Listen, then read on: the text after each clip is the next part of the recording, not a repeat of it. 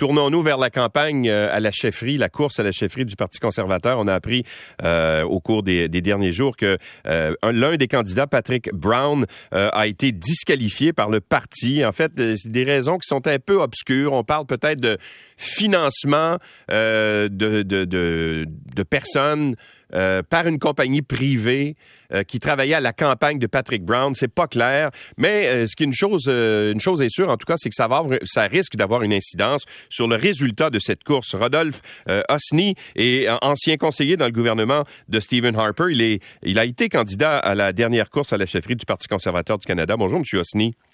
Bon matin. Alors, quel va être l'impact, justement, du retrait de Patrick Brown de cette course? Est-ce que vous pensez que ça va, euh, qu'on peut déjà couronner euh, Pierre Poilièvre comme euh, futur chef du Parti conservateur?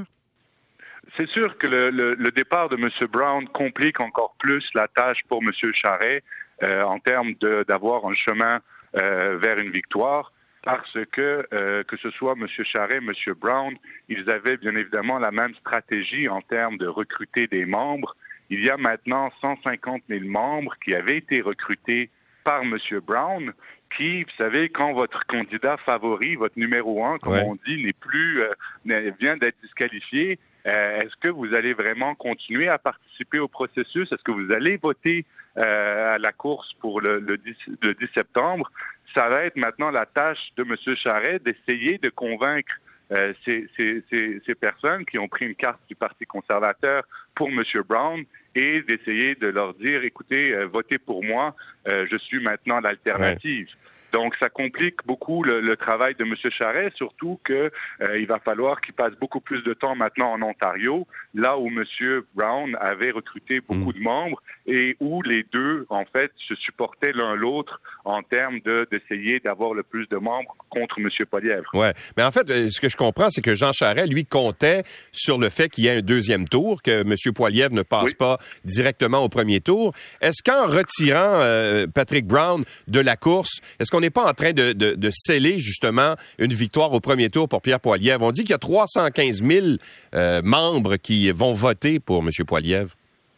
Oui, écoutez, c'est sûr que les chances de M. Poilievre maintenant de, gagner, euh, comme vous dites, sur le premier vote et qu'il n'y ait pas de transfert de vote, donc il est euh, plus que 50% on vient de s'améliorer parce que, bien évidemment, ben, euh, il y a peut-être le taux de participation va, va diminuer. Et comme vous venez de le dire, c'est vrai que M.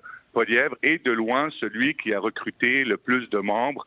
on parle de trois, plus de 300 000 membres dans ce qui est un bassin qu'on estime à 670 000 membres qui ont pris une carte pour la course à la chefferie. Donc, ça, va avoir une incidence. Qu'est-ce que vous savez, vous, euh, vos contacts au Parti conservateur, ils vous disent quoi sur les causes qui ont amené le retrait de Patrick Brown? Est-ce que vous en savez un peu plus? Oui, ben écoutez, comme vous venez de le dire, on parle de peut-être des personnes qui ont été rémunérées pour faire du travail euh, sur une campagne.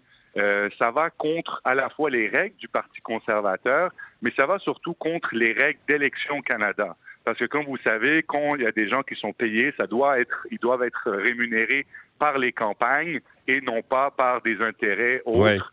Et en fait, c'est ça qui est arrivé. Il paraît que de ce qu'on comprend, euh, c'est un lanceur d'alerte qui a donné ces informations-là au comité du, euh, de, à la chefferie. Elle a analysé ces, ces données. Euh, elle a donné l'opportunité à, à l'équipe de M. Brown d'y répondre. De ce qu'on comprend, les explications euh, n'ont pas été satisfaisantes. Il y a eu un vote à savoir est-ce que M. Brown devait être disqualifié ou pas. Le vote a été en majorité pour qu'il soit disqualifié et il paraît qu'il y a eu un deuxième vote qui, celui-là, a été pour transmettre ces informations à Élections Canada. Et maintenant, Élections Canada est en train d'enquêter également sur cet élément. Le problème, c'est que il n'y a pas de, l'équipe de M. Brown ne peut pas faire appel de cette décision-là. Bien évidemment, ils vont essayer, et on a entendu qu'il euh, a pris une avocate et il va essayer de déposer un recours. Euh, est-ce qu'un juge va accepter? Ça, c'est une autre histoire. Et bien évidemment, Élections Canada, vous les connaissez, c'est un peu comme passeport là. Ils, vont prendre du temps. On n'aura pas, on n'aura pas une réponse d'Élections Canada avant plusieurs mois, c'est sûr. Donc, euh, c'est ça la dynamique actuellement. Ouais, mais on connaît pas la compagnie en question. Non, on connaît pas. Et aussi, ce qui se passe, c'est que, vous savez, quand on a affaire à un lanceur d'alerte, il faut aussi protéger euh, son identité. Donc c'est un peu ça en fait la dynamique. Monsieur Brown dit vous m'avez pas donné assez d'informations pour que je puisse répondre. Euh, le parti répond écoutez, on est dans une situation où les informations qui ont été portées euh, ont l'air véridiques etc. On peut pas aussi dévoiler la personne qui les ou les personnes qui les ont données pour protéger aussi l'intégrité du processus. Ouais. Bon, et je vois que Jean Charret euh, est, en euh, Alberta, je pense, aujourd'hui. Pierre Poilièvre euh, aussi. On se concentre là-bas, mais j'ai l'impression que, comme ben, vous disiez tout à l'heure... C'est le Stampede. Ben oui. Vous allez voir tous les, candidats conservateurs avec leurs beaux costumes de cowboy. chapeau de cowboy, oui. Tout à fait, tout à fait. Aller flipper des, euh, comment dire, des... Des, euh, crêpes, des, des, crêpes, des pancakes. des pancakes. Monsieur Harper le faisait à tous les, à tous les Stampedes, évidemment, à l'époque où il était premier ministre. Mais ça va changer pour lui, euh, sa, sa, sa, stratégie, ça va l'amener beaucoup, notamment dans la région de Brampton, où euh, Monsieur Brown est, est, est très populaire, n'est-ce pas? Parce que c'est le maire de l'endroit. Oui, écoutez, tout à fait. C'est un changement de stratégie pour M. Euh, Charret parce qu'il comptait sur M. Brown pour faire une partie du travail et, comme vous venez de le dire, avant de, que les votes ensuite se reportent vers lui. Là, maintenant, c'est à lui qui doit faire tout le travail. Il doit aussi essayer de voir s'il arrive à recruter des, gens de l'équipe de M. Brown pour qu'ils viennent vers lui et bien évidemment passer beaucoup plus de temps euh, en Ontario pour essayer d'identifier et rencontrer ces 150 000 membres euh, que M. Brown a recrutés pour les convaincre de rester dans la course et surtout de voter. Ouais. Euh, quel est le, le c'est perçu comment dans la région de Brampton? Je voyais des commentaires de, de, de gens de la région là-bas qui disaient encore une fois on parle de Brampton puis c'est pas pour les bonnes raisons. Oui, écoutez, il faut, faut, aussi, euh, faut aussi rétablir les faits. Il y a eu aussi dans le passé, M. Brown a eu dans le passé des, des, problèmes en termes d'irrégularité. Euh, et en fait, euh, il y en a certains à Brampton qui aussi demandent, en fait, parce que comme vous savez, il, il était maire, il est maire de Brampton.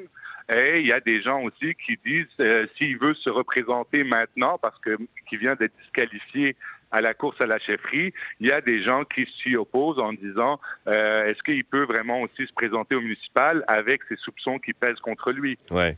Alors, ça, ça jette toute une ombre sur cette, euh, sur cette campagne, sauf que, euh, bon, on s'attendait à ce que ce soit euh, long et ennuyant. C'est long, mais c'est, c'est quand même pas très ennuyant. Il se passe quelque chose. On a, quand même eu, on a quand même eu pas mal de rebondissements pour un parti que tout le monde dit qu'on est plate. On a quand même eu des rebondissements. Exactement. Rodolphe Osni, merci beaucoup d'avoir été avec nous. Avec plaisir, merci. Au revoir. Il est ancien conseiller dans le gouvernement de Stephen Harper, candidat à la dernière course à la chefferie du Parti conservateur du Canada. Alors, euh, bien sûr, ça va changer complètement la donne pour Jean Charest.